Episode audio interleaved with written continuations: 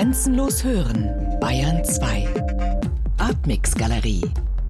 Immer freitags ab 21 Uhr im Hörspiel Artmix. Am Mikrofon Ralf Hohmann.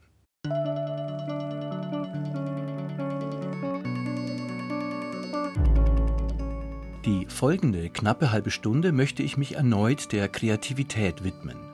In unserer Hörspiel-Artmix-Reihe Hashtag Kreativität geht es um die Frage, was ist neu? Wie hat sich Kreativität verändert? Zum Beispiel im Zuge der Digitalisierung. Was bedeutet sie für die Arbeit von Künstlern und Kuratoren? Welche Veränderungen erleben Künstlerinnen und Künstler unter dem Vorzeichen von Creative Industries oder Artificial Intelligence, künstliche Intelligenz, KI?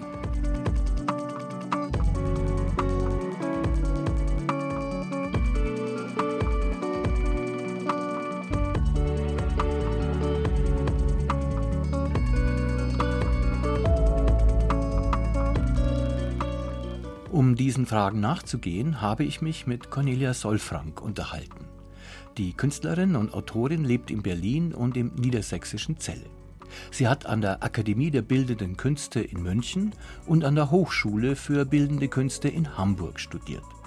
Anschließend arbeitete Solfrank zuerst in Kunstkollektiven wie zum Beispiel der Hamburger Gruppe Frauen und Technik oder den Innen auf Einladung des Medienlabors Hybrid Workspace der Documenta X 1997 in Kassel organisierte Solfrank mit weiteren Kolleginnen die erste internationale Konferenz des Cyberfeminismus. Auch in ihrem Buch, das 2018 erschien, Die schönen Kriegerinnen, Technofeministische Praxis im 21. Jahrhundert, greift Zollfrank den Cyberfeminismus erneut auf. Neben den politischen Potenzialen künstlerischer Strategien forscht die Künstlerin über Begriffe wie Originalität, Genialität und Werk. Cornelia Solfrank gilt heute als einer der wichtigsten internationalen Vertreterinnen der Netzkunst. Sie unterrichtete unter anderem an der Bauhaus-Universität Weimar und an der Schottischen Universität in Dundee. Zum Zeitpunkt unseres Gespräches auf der Terrasse ihres Hauses bei Celle ist sie Research Associate an der Zürcher Hochschule der Künste für das Projekt Creating Commons. Ich gucke von zwei Perspektiven auf Kreativität. Das eine ist natürlich für mich selber. Was betrachte ich als Künstlerin für mich als Kreativität? Also wo ist sozusagen meine kreative Praxis?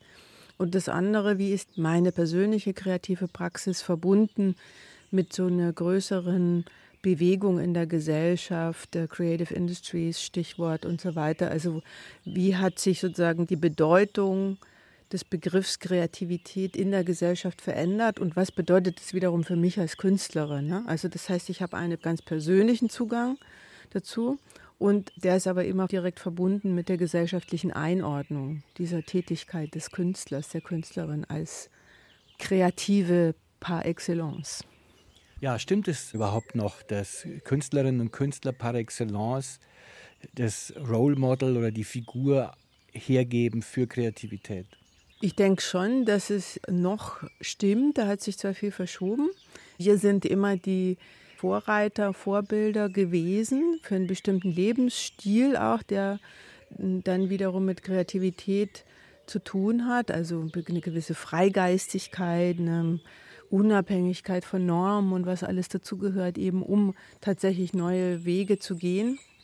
Aber natürlich hat sich, wenn man Kreativität jetzt mal einfach als, als eine bestimmte Eigenschaft betrachtet, nämlich neue Dinge und vielleicht ästhetische Dinge zu schaffen, hat sich das natürlich wahnsinnig verbreitet in die Gesellschaft rein. Ne? Eben Stichwort nochmal Creative Industries die im Prinzip nichts anderes bedeutet, als dass es eine ganze Industrie inzwischen gibt, die sich mit nichts anderem beschäftigt, als kreative ästhetische Produkte herzustellen, eben um für die Kreativen, die breite Masse der Kreativen eben einen attraktiven Markt zu haben. Genau, Creative Industries, das wären so 13 Branchen und innerhalb dieser 13 Branchen gibt es ja dann nur eine Branche, das ist die Kunst und die heißt aber auch gar nicht Kunst, sondern die heißt dann Kunstmarkt oder Kunst- und Galerienmarkt. Also das wird dann schon sehr stark kommerziell. Ist das dann eine Veränderung, dass durch die Digitalisierung, durch die Gestaltung einer Creative Industries nur das Kommerzielle genannt wird oder im Fachjargon wäre das dann das Innovative, ne? Innovation immer als Kreativität, mit der man Geld verdienen kann? Ja, ich glaube, in dem Bereich Creative Industries wird tatsächlich Kunst sehr stark kommerziell konnotiert. Damit habe ich immer schon gehadert, weil ich einen ganz anderen Kunstbegriff habe. Also ich habe auch schon vor 30 Jahren meine Probleme gehabt mit dem Kunstmarkt und immer versucht, äh, Kunst anders zu verorten, eher mit Kritik in Verbindung zu bringen, mit einer, sage ich jetzt mal, politischen oder moralischen Dimension oder Aufgabe, die der Künstler, die Künstlerin als öffentliche Intellektuelle zum Beispiel haben kann. Insofern ähm, da so ein Segment in den Creative Industries darzustellen, würde mir nicht reichen, was Kunst anbelangt, aber trotzdem, es geht ja jetzt nicht um Kunst, sondern es geht ja um Kreativität. Ne? Dass Kunst natürlich noch viel mehr ist als die Kunst, die es auf dem Markt gibt, das ist für mich relativ klar, für viele andere, die Kreativindustrie verwalten, wahrscheinlich nicht vorstellbar. Ich versuche es nochmal von der anderen Seite. Durch die mhm. Digitalisierung haben sich da auch die Arbeitsbedingungen von Künstlerinnen und Künstlern verändert und zwar erstmal positiv gesehen, alles hat sich erleichtert. Einfach weil andere Werkzeuge zur Verfügung stehen, es leichter ist, kreative Produkte zu gestalten, zu machen. Also Arbeitsbedingungen haben sich sicher verändert für Künstler. Das wäre dann genauer zu untersuchen, inwiefern. Ich habe das größte Potenzial eigentlich im Internet gesehen darin, dass man eigene Räume schaffen kann, dass man eigene Strukturen bauen kann, die erstmal unabhängig sind von diesem Kunstsystem, was ja immer so Pförtner hat sozusagen und Nadelöhre, durch die man reinkommen muss. Und da einen ganz freien Raum aufzubauen, nach eigenen Kriterien, eigenen Gesetzen, das fand ich eigentlich das Spannende am Internet am Anfang. Ne? Wir sprechen von Mitte der 90er Jahre jetzt das Internet als Raum, das ist was anderes als digitale Tools, als Tools jetzt anzusehen, mit denen ich irgendwas produziere.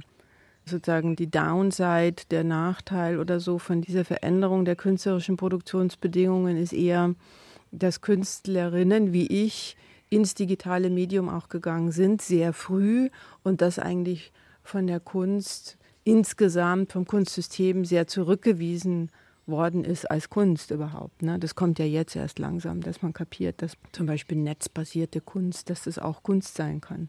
Ja, netzbasierte Kunst wäre ein Stichwort. Ein anderes Stichwort wäre Artificial Intelligence. Also die Frage, kann mit künstlicher Intelligenz auch Kunst gemacht werden? Das ist eine Frage, die mich nicht wirklich beschäftigt, also nicht ernsthaft im Sinne, wird jetzt die künstliche Intelligenz mir meinen Beruf als Künstlerin wegnehmen? Das ist eigentlich eine amüsante Vorstellung. Ich fürchte, das wird so schnell nicht der Fall sein.